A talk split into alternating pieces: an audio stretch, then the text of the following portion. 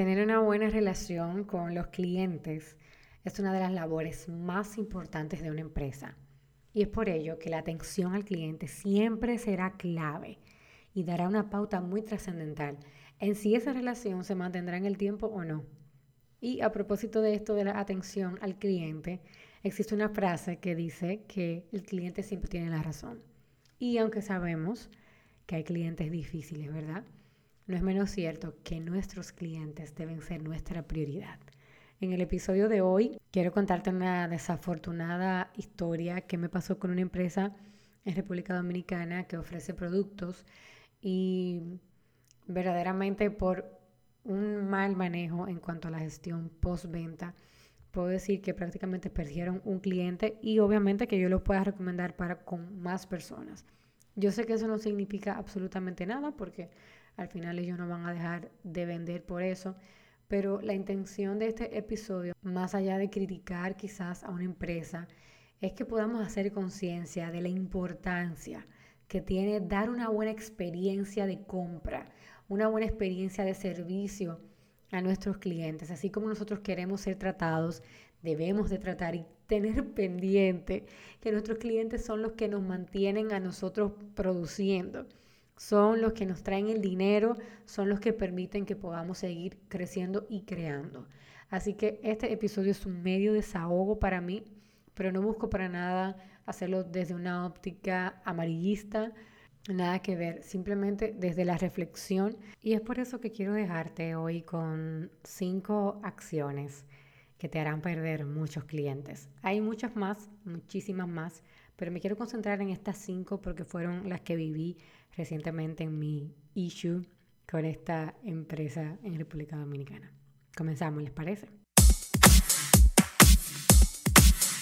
Tengo tantas notas escritas en mi libreta que definitivamente te las quiero compartir.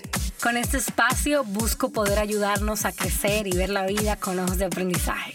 ¿Quieres saber cómo lidiar con tus crisis de existencia? ¿No sabes por dónde empezar? ¿Quieres saber temas de pareja, espiritualidad? ¿Cómo convertirte en una mejor versión de ti? Pues este podcast es para ti. Soy Lola, publicista, escritora, amante de la comedia italiana, las novelas románticas y la comedia. Y yo, junto a mis invitados, te damos la bienvenida a mi podcast, La Libreta de Lola. Bienvenidas y bienvenidos al episodio número 5 de la temporada 3 de la libreta de Lula Podcast.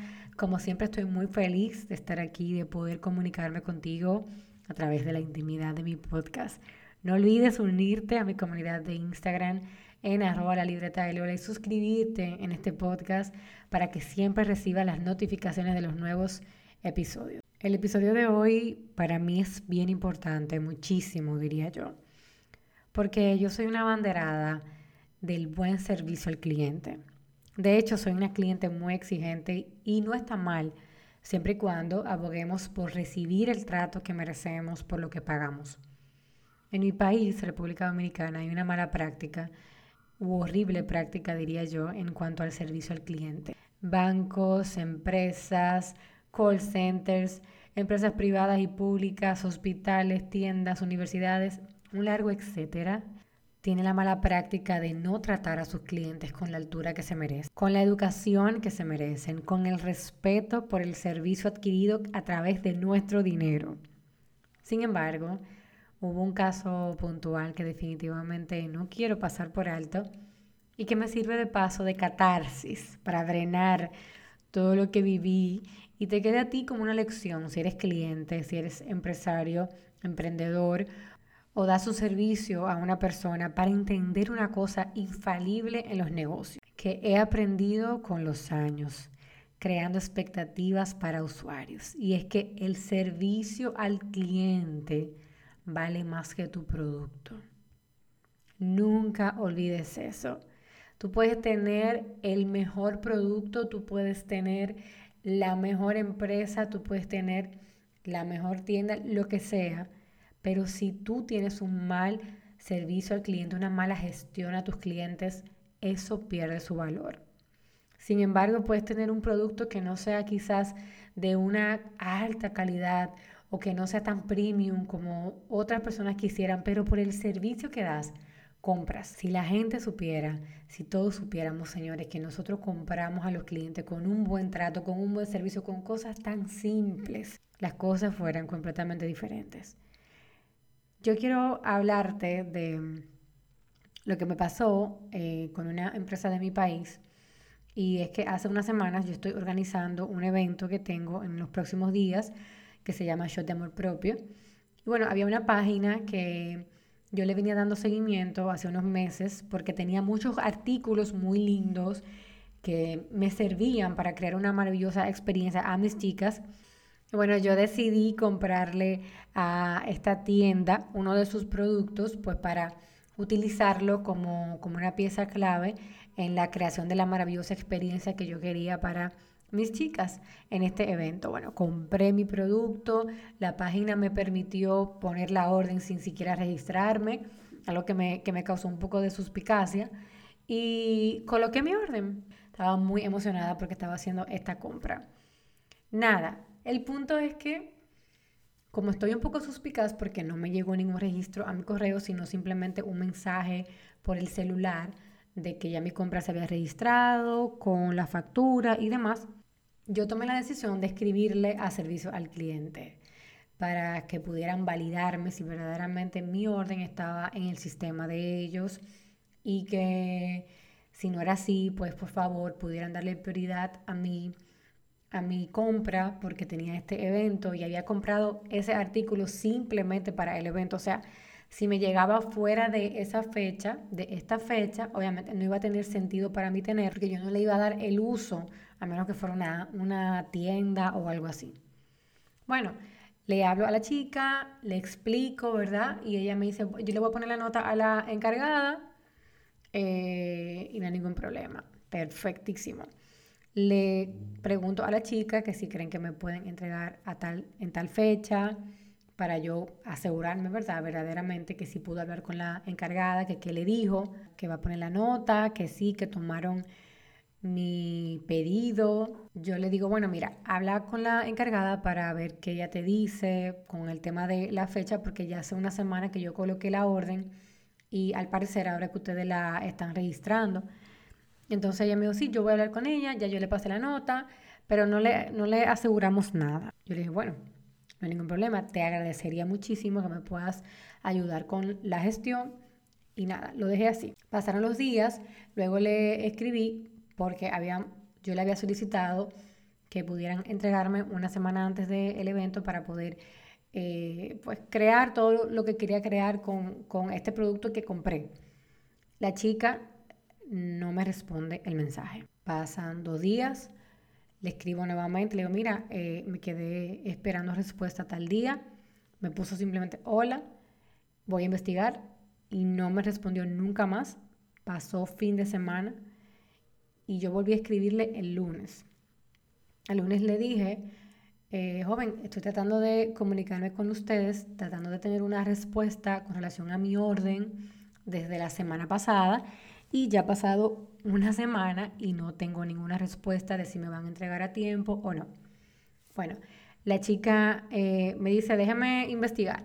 Luego me dice que yo coloqué la orden fue hace 8 días, cuando no es cierto, yo tenía ya 18 días que había colocado mi orden. Y me dice, ah, no, 10 días hace, pero como con actitud, ¿verdad? Y luego me dice, las políticas de, de entrega son de 12 a 15 días laborables. Entonces, yo no te garantizo que te vamos a entregar a tiempo. Y dije, perfecto, pero recuerda que yo te estoy preguntando desde la semana pasada, te pedí que por favor pudieran hacer eh, prioridad con mi pedido, yo coloqué esta orden porque ustedes decían que lo tenían en stock, ni siquiera fue algo personalizado, algo que ustedes tenían ahí.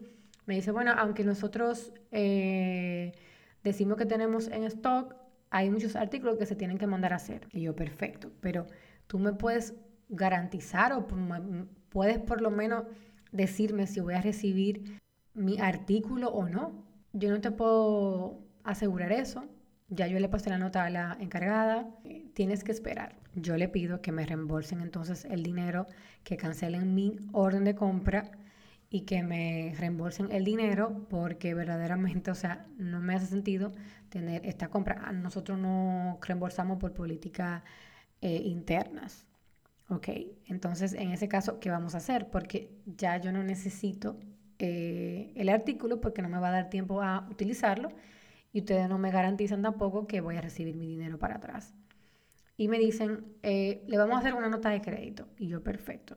¿A dónde me van a mandar la nota de crédito? Pues no tiene ni siquiera mi correo. Como les comenté al principio, yo hice la compra sin tener que registrarme en la página. Y la chica me dice, ah, sí, eh, permítame su, permíteme, porque nunca eh, me trató de usted, siempre fue de tú. Eh, permíteme tu correo. Le paso mi correo.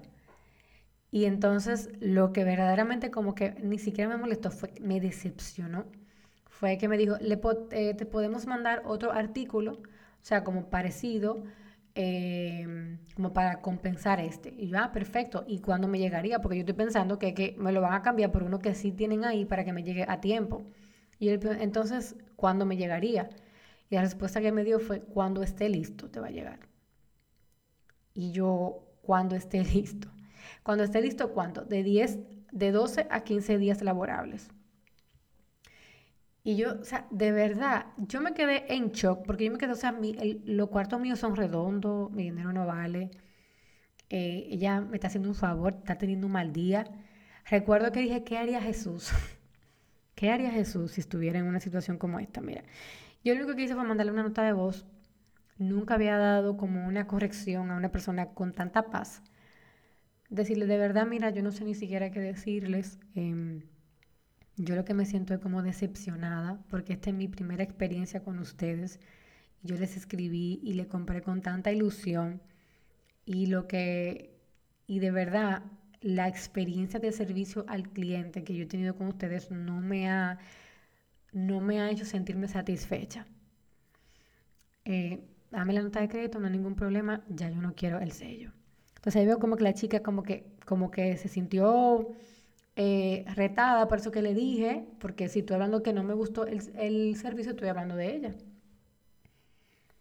Y la veo como interesada por buscarme la vuelta. Me dice, eh, ¿para cuándo es que tú lo necesitas? Yo, bueno, yo necesito para mañana porque voy a comenzar a, enviar las, las cajas para las chicas y necesito que tenerlo listo para ver si me da tiempo colocarlo. Me dice, eh, ¿a qué hora? Bueno, en la tarde. Ah, pues no, no se va a poder porque el, mensajero sale después del mediodía. Y yo, perfecto, no hay ningún problema. Entonces, dime por lo menos a qué hora él sale para ver si yo puedo mandar mis, mis artículos más tarde o mover el envío para el próximo día para entonces esperar eso que eh, ustedes me tienen que mandar. Ah, está bien, te avisamos. Al otro día yo le escribo en la mañana preguntándole, eh, joven, hola, llamo para saber si pudieron validar con el mensajero, eh, si me van a poder enviar la pieza que pedí o si o a qué hora él viene. Y me dice eh, no, no se va a poder. O sea, literalmente, o sea, ni mía, disculpa, nada, no, no se va a poder, te vamos a hacer la nota de crédito. O sea, yo me quedé así como, en shock, yo me quedé en shock, yo no, yo no quise ni siquiera seguir hablando. Ella me dijo, te vamos a mandar la nota de crédito en los próximos días. Yo me quedé, pero si yo no me registraba en la página, ¿dónde ella me la va a mandar? Ok, ¿a dónde me van a mandar la nota de crédito? Ah, eh, pásame tu correo. Le paso mi correo y me puso ok. Y hasta ahí quedó la conversación. De verdad que yo quería morirme porque yo me quedé, o sea, ellos acaban de perder un cliente para siempre y si les compro para poder consumir la famosa nota de crédito que ellos me van a dar, para no perder ese dinero. Pero yo estoy dispuesta, yo estoy dispuesta hasta dejárselo el dinero, porque de verdad que fue tan mala la experiencia, o sea, fue un servicio como tan cortante, tan grosero, tan poco empático, no hubo nunca una intención de solucionar mi problema, de verdaderamente darme prioridad para que yo pudiera obtener mi artículo a tiempo para poder vivir esa experiencia con ellos como marca. Y de verdad te quise contar esto porque mi interés es poder compartirte, no un problema, sino soluciones que nos puedan ayudar a mejorar nuestra gestión con nuestros clientes. Si tú tienes una empresa, un emprendimiento, si tú das servicio a una persona, ten siempre en cuenta que esas personas están llevando su dinero sus recursos, sus bienes a tus manos y que son las personas que te mantienen a flote. Nosotros tenemos que ser muy, muy cuidadosos con cómo nos manejamos con nuestros clientes. Por eso quiero hablarte de, de, cinco acciones que te van a hacer perder muchos clientes. Hay muchísimas más, hay muchas, muchas más, pero quise sacar estas cinco de mi, de mi experiencia reciente. La primera es usar un lenguaje negativo o a la defensiva. Uno de los aspectos que, deben caracterizar al, a la atención al cliente es un uso y un lenguaje en un tono correcto. Si un cliente llama para reportar un problema, es común que esté alterado o confundido, por lo que su mensaje puede que no esté completamente claro. El cliente llama porque quiere que tú le demuestres que tú estás de su lado. La número dos es darle prioridad al protocolo y no a la persona.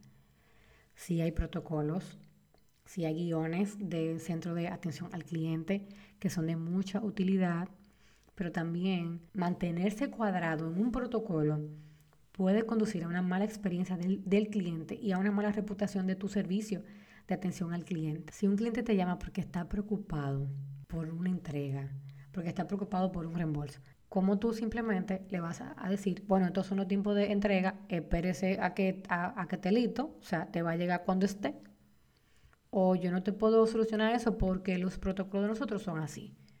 O sea, yo creo que debemos ser un poquito más cautelosos en cómo nosotros nos podemos manejar con nuestros clientes. La tercera es la falta de seguimiento. O sea, cuando el problema del cliente no se soluciona en la primera llamada, nosotros tenemos que darle seguimiento al caso nosotros como servicio al cliente debemos de darle ese, seguimiento porque los clientes suelen tener diferentes expectativas para, para la comunicación, desde el problema hasta la solución. Algunos esperarán una cadena continua de actualizaciones, mientras que otros serán más pacientes. Si el equipo de atención al cliente no tiene claro los tiempos de respuesta, tus clientes pueden pensar que se han olvidado de, de su caso. Si tú tienes que estar siempre todo el tiempo encima de una persona para que te responda un mensaje para saber cómo va tu orden, tu cliente va a sentir que a ti no te importa su caso. La número cuatro es la falta de disponibilidad del personal para ayudar. Y eso se ve mucho aquí, en, por lo menos en República Dominicana, no sé si en tu país pasa, pero en nuestro país hay una falta de disponibilidad del personal para ayudar. O sea, es como que la gente no se quiere complicar su vida. Si ellos ven que eso que, que, que, ese problema que tú, que tú tienes le va a quitar a ellos 10 minutos de su tiempo, simplemente lo desestiman, te dicen que no puede, no se puede, venga en otro momento, no te puedo ayudar y todo se queda en el aire. Señores, tus clientes, aunque tú trabajes en una empresa del Estado, son los que te tienen ahí. Yo de verdad a veces peco por envolverme en cosas que ni siquiera me corresponden. A mí me da como, como pena ver a una persona que necesita que se le solucione un problema y que si en, mis manos está simplemente darle una referencia, darle un nombre, mostrarle por dónde es, que esa persona se quede con un problema por yo no querer dedicarle un minuto de mi tiempo. Yo creo que esta parte nos, nos tiene que ayudar a ser un poco más empáticos. Creo que de verdad esa falta de disponibilidad del personal para ayudar afecta muchísimo, muchísimo a nuestras empresas. Y la número cinco para mí es ignorar el feedback de los clientes. Ustedes saben que gracias al Internet y a las redes sociales los clientes y las empresas están en contacto las 24 horas del día. Y eso abre nuevas vías de comunicación para el feedback de clientes. Si tenemos en cuenta que los usuarios saben perfectamente que las compañías están al tanto de sus quejas, ignorarlas siempre es peor que darle la razón. Una falta de respuesta oportuna indica que la empresa no solo no le importan las opiniones de los clientes, sino que tampoco valora la contribución al negocio. Antes de terminar este episodio, quiero hacerte un llamado a la acción, un llamado a la reflexión. Si tú trabajas con personas, vendes productos o servicios y estás frente a un departamento de servicio al cliente tú das servicio al cliente en algún momento, si eres empresario, emprendedor, si eres trabajador privado o público, contratista, con la que te toque darle un servicio a las personas. Creo que es bueno detenernos y pensar cómo nosotros nos gustaría que fuese tratado nuestro caso si nosotros estuviéramos en el lugar de esa persona. Yo sé que hay clientes que son quisquillosos, hay clientes exigentes como es mi caso. Hay clientes que son difíciles también por su carácter, su temperamento, son groseros y demás. Yo no estoy diciendo que te pongas en una posición o que nos pongamos en una posición sumisa, donde aguantemos todos los golpes, pero que siempre tengamos en nuestra mente la, la convicción de que nuestros clientes son nuestra prioridad, por encima de los protocolos de la empresa, por encima de si tiene o no la razón, por encima de si estoy de mal humor o no, por encima de si tengo deseos de ayudar. Nuestros clientes son los que nos tienen donde estamos. Nuestros clientes son quienes traen nuestro sustento a nuestras empresas. Y debemos de tratarlo con el respeto y con la altura que se merecen. Así que yo te invito a autoanalizarte y también a exigir con respeto que seas tratado a la altura que te mereces porque tu dinero vale y porque tú como persona te mereces respeto. Hasta aquí el episodio de hoy. No dejes de suscribirte en cualquiera de las plataformas para podcast, Apple Podcast, Google Podcast, Spotify, Anchor, y así recibas directamente la notificación de los nuevos episodios y puedas dejar tus comentarios y valoraciones de qué te pareció. No dejes de compartirlo con más personas para que también puedan ser edificados. Esa persona que tú sabes que lo necesitan escuchar, envíaselo, compárteselo. Y no dejes de unirte a mi comunidad de la libreta de Lola en Instagram o también en la libreta de Lola.com para que recibas todo el contenido de valor que te envío por ahí. Nos escuchamos en un próximo episodio. Hasta la próxima.